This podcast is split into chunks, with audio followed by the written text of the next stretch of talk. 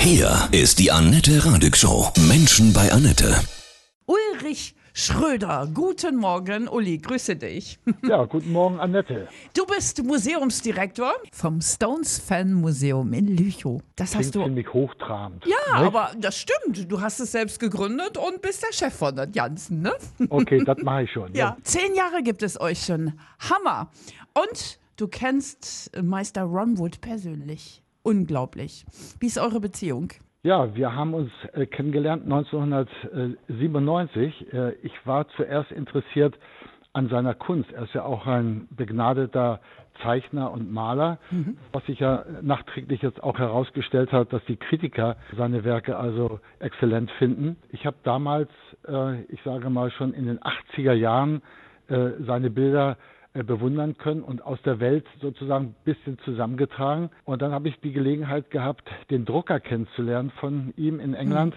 Habe ihn besucht, bin dort ein paar Tage geblieben und habe gesehen, wie die Radierungen und Lithografien entstanden sind an den alten Maschinen. Ja, und der zweite Besuch war dann beim Manager äh, von Ron Wood. Der hatte mich eingeladen, er wollte wissen, was das für ein Typ ist, der da aus Deutschland bei dem Drucker gewesen ist. Und äh, ja, da bin ich nach London gefahren und habe den Manager kennengelernt. Da hörte ich dann zum ersten Mal, wie wichtig die Malerei war für Ron Wood. Er sagt ja selbst, die Hälfte des Tages braucht er für die Malerei und die andere Hälfte für die Musik. Und dann gab es dann zu seinem 50. Geburtstag, äh, das war auch äh, 97, dann eine Einladung für mich. Er sagte, äh, ich feiere zweimal in London und in Dublin. Äh, In Irland hat er seinen ersten Wohnsitz, in England seinen zweiten Wohnsitz. Äh, Da habe ich gesagt, gut, in London bin ich öfter, äh, ich komme zu dir nach Dublin. Und da feiert er dann so seinen kleinen Geburtstag, muss man sich so vorstellen, äh, 400 Leute sind da dann zugegen. Linda Ronstadt war äh, dabei und äh, viele, viele seiner Freunde und englische Schauspieler auch äh, mit Rang und Namen. Aber ich kannte ja nur wenige Personen, sprich äh, den Manager und den Drucker. Und ich hatte seinen Sohn schon im Büro kennengelernt. Das war für mich der Einstieg. Nicht? Wie war er denn so zu dir gleich am Anfang? War das so gleich, oh, Uli, Mensch, super? Du, du, er ging durch die Reihen durch und kam rein zufällig bei mir vorbei. Und ich wurde kurz vorgestellt und äh, äh, ja, er sagte, see you later, Uli. Und äh, äh, hatte meinen Namen dann schon. Und äh, ich sage, Mensch, er hat mit dir gesprochen. Ne? Ich war richtig so als kleiner Fan. Da fühlt man sich ja schon richtig geadelt, wenn äh, er einen anspricht. Äh, naja, und dann muss man sich vorstellen, auf so einer Geburtstagsfeier äh, gibt es dann auch nochmal einen VIP-Raum, wo die äh, engsten Geburtstagsgäste äh, drin sind. Da wurde ich nach zwei Stunden gerufen und er wollte sich mit mir unterhalten. Und äh, äh, ja, ich bin zu ihm gegangen und steht ein Bodyguard vor die Tür und wir rein. Und da war dann die engste Familie da, da war die Familie äh, Guinness dabei, äh, da war Linda Ronstadt dabei, ein Formel-1-Fahrer war dabei. Und äh, er nahm mich beiseite und er zeigte mir in diesem Raum viele, viele Tiermotive. Und äh, das war mir gar nicht so bekannt, äh, dass er sich da so stark engagierte. Für Charity-Veranstaltungen und äh, für ganz, ganz viele dieser Projekte sammelt er Geld und das Geld, was er aus dem Verkauf seiner Bilder aus diesen Lithografien der Tiermotive äh, einsammelt, das geht komplett äh, in diese Projekte nach Afrika. Und einmal im Jahr äh, fährt er mit seiner Familie oder mit Freunden hin, um zu sehen, was mit seinem Geld geschieht. Also das ist für ihn ganz, ganz wichtig. Es wird in diesem Jahr im November noch eine Versteigerung in England geben. Er hat in Originalgröße einen Löwen bemalt. Das ist eine Plastikskulptur. Und äh, die wird dann auch für eine äh, Charity-Aktion äh, dort in London dann versteigert, dass Toll. gutes Geld für einen guten Zweck zusammenkommt. Und wie ist er so? Also habt ihr euch dann noch mehrfach gesprochen, getroffen? Das Thema war nachher zum Schluss, dass er sagte, du bist bei der Bank und äh, ich war ja bei der Norddeutschen Landesbank äh, beschäftigt, 30 Jahre habe ich das gemacht. Dann sagt er, du bist so interessiert an meiner Kunst, kannst du dir vorstellen, nicht äh, bis zur Rente bei der Bank zu bleiben, sondern so ein bisschen äh, salopp gesagt äh, äh, mit äh, Drogen, Sex und Rock'n'Roll noch ein bisschen Spaß zu haben. Und dann haben wir uns die Hand gegeben äh, und dann war ich sein Galerist. Krass. So, nun bin ich dann montags nach Hause gekommen und da musste ich meiner Frau klar machen, äh, dass ich den Beruf gewechselt hatte. Und äh, das ging nun Gott sei Dank noch gut. Also meine Frau ist noch mit mir zusammen. Also da kann man nun sagen, okay, es ist gewachsen. Äh, ja, und ich habe dann zwischenzeitlich, also von 97 an, äh, viele Ausstellungen für Ron Wood organisiert. In Holland, in Belgien, in der Schweiz, in Österreich, in Deutschland. Wir haben große Ausstellungen gemacht, mhm. äh, auch äh, für VW. Volkswagen hat dann zur Einweihung neuer Autohäuser äh, Ausstellungen von mir angemietet, die dann in diesen neuen Autohäusern gezeigt wurden. Äh, VW war ja 94, 95 auch schon äh, Sponsor der Rolling Stones äh, Weltturnier Voodoo Lounge, gab dann das Thema, dass ich über die äh, Art zu Ron Wood, quasi über die Kunst, dann eben entsprechend auch äh, die Nähe gekriegt habe zu den anderen Stones-Mitgliedern. Und äh, das war für mich natürlich doch schon äh, mhm. sensationell als kleiner Fan, äh, nun da ein bisschen eingeführt zu werden. Die Stones haben dein Leben verändert. Wen hast du denn noch kennengelernt von den Steinen so persönlich? Ja, ich habe sie, ich habe sie alle kennengelernt. Mhm. Äh, ich hatte die, die Backstage-Zugang und da muss man nun wissen, äh, dass das wirklich nur ein kleiner Kreis ist mit 40, 50 Leuten, die mhm. sich da bewegen dürfen. Das ist der engste äh, Bandbereich und das sind die Familienmitglieder, das sind ganz, ganz enge Freunde und äh, ja, ich war nun ein enger Freund äh, in Sachen Kunst äh, für Ron Wood und damit hat er mir den Zugang zu, diesem, zu diesem Kreis gegeben. Mhm. Es ist so weit gewachsen, dass man mehr äh, Charlie Watts kennengelernt hat. Mhm. Äh, Mick Jagger ist sehr geschäftig, der hat also sehr, sehr viele Termine hinter der Bühne bei den Konzerten und äh, Keith Richards ist auch ein relaxter Typ. Und äh, äh, was Besonderes war, zu unserem äh, Museum haben wir dann von den Stones, als wir äh, das Museum vor zehn Jahren eröffneten, den Snooker-Billardtisch äh, bekommen. Der Snooker-Billardtisch steht immer hinter der Bühne und Ronny und äh, Keith Richards äh, spielen an diesem äh, Tisch äh, mehrere Stunden. Wow. Sie, sind, sie sind also sehr früh bei den Konzerten und dieser Tisch, der wiegt 1,8 Tonnen Und äh, zwei Leute der Mannschaft sind abgestellt, den Tisch äh, nur bewegen oder bewegen zu lassen. Äh, sechs Stunden dauert der Abbau, sechs Stunden dauert der Aufbau. Und eine äh, Woche vor Eröffnung unseres Museums hier in Lüchow äh, haben sie den ähm, Tisch hier zu uns bringen lassen. Und das war natürlich eine ganz, ganz große wow. Überraschung. Ja. Das Spieltuch ist auch von allen persönlich ja. großflächig unterschrieben. Also das war schon eine Toll. besondere Geste für uns. Wen fandst du jetzt, du sagst, Keith Richards ist relaxed, Charlie Watts, hab ihn selig. Wen, wen fandst du jetzt für dich, jetzt natürlich deine Beziehung zu Ron Wood ist klar, wen fandst du von den anderen so besonders krass toll?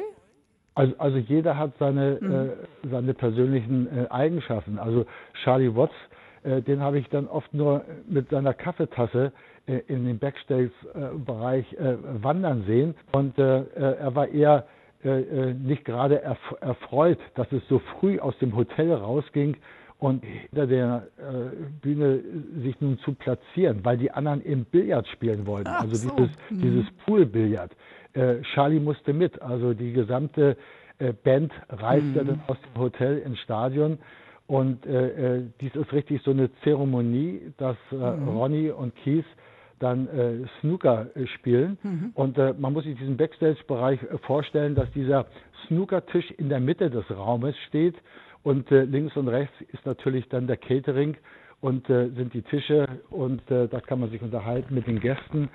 jeder hat seinen persönlichen abgeschiedenen Raum noch, wo er sich vielleicht vorbereitet oder auch, auch umzieht um diese Sachen. Aber dieser Bildertisch in der Mitte des sogenannten Cafés oder Backstage-Bereichs, mhm. Äh, das ist sozusagen das Wichtige. Mhm. Und äh, Charlie muss sich ja nicht mehr vorbereiten. Also er spielt sich nicht mehr am Schlagzeug ein, äh, während äh, Ronny und Kies nochmal einen abgeteilten Raum oder einen abgeteilten Container haben, nicht, äh, wo sie sich äh, eine halbe Stunde einspielen. Da ist Charlie eher, äh, dass er sagt, ja Mensch, was soll ich schon hier, nicht? Und äh, ich bin viel zu früh ja. äh, hier am Start. Der war sowieso anders, ne? So, so introvertierter irgendwie. Äh, besonders. Ich habe ihn auch oft in Deutschland und in England auch bei privaten Konzerten kennengelernt. Er war ja unterwegs mit A, B, C und D des Boogie Woogie. A ist der deutsche Boogie Woogie-Spieler Axel Zwingenberger, auch hier ein guter Freund unseres mhm. Hauses. Der hat schon mehrere Konzerte hier in Lichow in unserem Museum gegeben. B ist Ben Waters, das ist der englische Boogie-Woogie-Spieler, der war auch schon hier bei uns im Museum und hat hier gespielt. C ist dann der Buchstabe von Charlie und D ist Dave Green, ein alter Jugendfreund äh, von Charlie. Und äh, diese Truppe, wenn er damit unterwegs ist, da ist Charlie äh, total relaxed und entspannt. Genauso sein zweites Projekt. Und sein zweites Projekt, äh, das ist äh, ein Jazzkonzert oder Jazzkonzerte. Da hat er große Konzerte in Amerika. Das war sein gegeben, Ursprung, oder, ne? oder in hm, Japan. Hm. Also das war sein Bereich, eben entsprechend mit dem Saxophon auch genau. aufzutreten und äh, dort entspannt nachher äh, diese kleinen Konzerte zu erleben. Ja, ich glaube, er hatte mal gesagt, er wollte gar nicht so lange bei den Stones bleiben. Er wollte lieber Jazz machen. Ne? Das hat äh, halt da nicht so verdiente geklappt. er sein Geld ja. und äh, das andere war, was ihm mehr Spaß machte. Ja, ja. Das war mehr mhm. sein, sein privates mhm. Hobby oder so. Die Rolling Stones haben dein ganzes Leben verändert. Das ist ja Wahnsinn. Jetzt gibt es dieses Museum, das Rolling Stones Museums, jetzt schon zehn Jahre. Erzähl uns mal, wir können ja nicht äh, reingucken, wir können vorbeikommen. Was äh, hast du alles ausgestellt? Wir sind hier aufgebaut auf 1000 äh, Quadratmeter. Dieses Museum war ein früherer Supermarkt. Den haben wir dann umgewidmet, wie man sagt, und äh, eben entsprechend zum Museum auch behindertengerecht äh, gestaltet. Wir haben hier Konzerte auch in unserem Museum. Wir können 395 Leute reinlassen. Äh, wir haben hier ein Café drin. Wir haben, wie gesagt, in der Mitte den Billardtisch. Wir haben in den Vitrinen äh, goldene Schallplatten. Wir haben Gitarren, die von den Stones-Mitgliedern äh, signiert sind. Wow. Wir haben aus dem Marquet-Club äh, die letzte Beleuchtungsanlage äh, bekommen. Viele Autogrammteile aus den 60er Jahren beginnt. Denn die Geschichte ist ja unendlich. Also ich habe das Glück gehabt, dass ich tolerante Eltern äh, damals hatte. Ich bin fünf Kilometer hier äh, von Lüchow aufgewachsen. Und äh, deshalb war es für mich äh, was Besonderes, dass ich sagte, mhm. äh, wir möchten gerne dieses Museum in Lüchow-Dannenberg äh, errichten, wenn die äh, Weichen gestellt werden. Und die Weichen hat äh, mit die Politik gestellt. Ich habe einen damaligen Zuschuss bekommen von 100.000 Euro und äh, den haben wir hier gut angelegt. Wir haben viele tausend äh, Gäste jedes Wahnsinn. Jahr, die zu uns kommen. Dann erwartet man ja nun so ein Museum, ne? ein Rolling Stones Museum, eher in der Hauptstadt in Berlin. Ne? Und Lüchow ist ja ein, ein wunderschönes, ganz kleines äh, Städtchen, ja, eure Landschaften im Wendland, das ist äh, total toll. Also das ist ja wirklich auch sowieso dann noch zusätzlichen Ausflug wert. Und mhm. man kann hier ein schönes Wochenende dann auch mal verlegen. Ja. Wir haben das auch und das erleben wir auch. Es ist eine Attraktion geworden hier bei uns in der Gegend. Vom Bankangestellten ja zum Rolling Stones Museumsdirektor. Was für ein, ein Weg es ist, wenn du so zurückblickst, dann schüttelst du manchmal vielleicht auch den Kopf. Äh, ja, also äh, für mich, ich bin an für sich nach wie vor ein normaler Fan geblieben. Nur mhm. ich habe dann eben auch die Möglichkeiten gehabt, äh, dass ich dann die richtigen Leute äh, kennengelernt habe. Also für mich ist war das Ausschlaggebende, ja, dass ich jetzt noch da bin. Ich bin ja 72 Jahre alt. Äh, die Band ist 59 äh, Jahre mhm. alt und ich konnte sie also diese 59 Jahre äh, bis heute begleiten. Also das ist für mich schon etwas, wo viele Freunde oder ja, äh, Mitstreiter in der Zwischenzeit nicht mehr da sind. Mhm. Das ist äh, für mich das Besondere. Und dass ich tolerante Eltern hatte. Meine Eltern waren Landwirte. Die haben mich dann mit 15, äh, 16 Jahren schon losgelassen, Toll. dass ich in die weite Welt durfte. Und die weite Welt war für mich Essen, war Hamburg und das war mhm. Berlin. Da waren die ersten Rolling Stones Konzerte in Deutschland.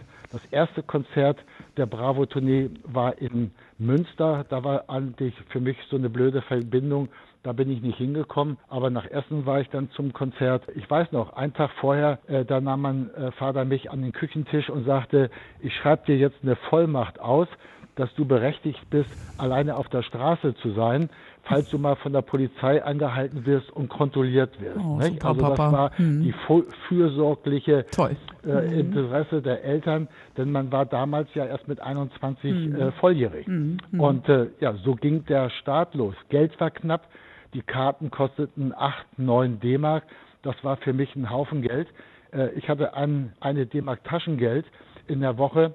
So, und nun muss ich mir mhm. dann äh, eine Eintrittskarte äh, ersparen und nachher auch dafür äh, kaufen. Und wenn wir das ganze Gefüge sehen, dass äh, die Eintrittskartenentwicklung von damals, ich sage 8 D-Mark, äh, war die preiswerteste Karte. Heute kostet die teuerste Karte der USA-Tour, die ja jetzt zurzeit durchgeführt wird, 15.500 äh, Dollar. Wahnsinn. Äh, da mhm. fragt man sich natürlich, wer soll das bezahlen? Mhm. Aber diese Tickets zu 15.000 Dollar, die sind innerhalb von drei Minuten verkauft. Ja. Also es gibt ein riesiges Gefälle, mhm. auch von Personen, die dann dieses Geld auf den Tisch legen und sich diese Karten kaufen können. Die Rolling Stones sind wirklich ja, lebende Legenden. Zig Abschiedstouren. Wann werden sie aufhören? Was glaubst du? Oder werden sie je aufhören? Ja, also jetzt äh, nach dem Tod äh, von Charlie Watts äh, ist man ja in der Überlegungsphase, was wird jetzt mhm. weiter äh, sein. Äh, das sind natürlich nur Spekulationen. Ich denke mal, äh, die drei, die jetzt dann noch im Vordergrund stehen der Band, die werden doch noch ihr 60-jähriges Bühnenjubiläum nächstes Jahr im mhm. Juli feiern. Es wird noch eine große Veranstaltung geben, ein Gedächtniskonzert äh, für Charlie Watts, was angekündigt war von den Rolling Stones. Und äh, da müssen wir nun mal sehen, wenn die Termine in diesem Jahr auslaufen in den USA, was dann geplant wird. Es mhm. ist ein riesiges Spektrum, was sie an Musik anbieten, denn Mick und Keith die haben jetzt in diesen 59 Jahren über 400 Stücke äh, komponiert. Da ist für jede Gefühlsrichtung was mhm. Passendes dabei. Mhm. Und äh, ja, äh, also dafür könntet ihr allein schon ein, ein Rockradio mit Rolling Stones Musik alleine ja, machen. Absolut. ja, ja. Hast du recht. Was ist dein Lieblingssong von den Stones? Ja, ich sag mal, das, dann nehmen wir mal so eine, so eine sanfte Nummer. Äh, Memory Motel, das ist ein, ein schöner Titel, äh, wo man dann auch andere Sachen machen kann, zum Beispiel seine Steuererklärung. oh, lästiges Thema. ja. Uli, ich danke dir für diese tollen Einblicke in dein Leben, ja, die Begegnung mit den Stones. Unglaublich. Wir gucken vorbei bei dir im Rolling Stones Museum. Herzliche Grüße, vielen Dank. ja, danke, Annette. Ja. Und euch und deinen Fans alles Gute.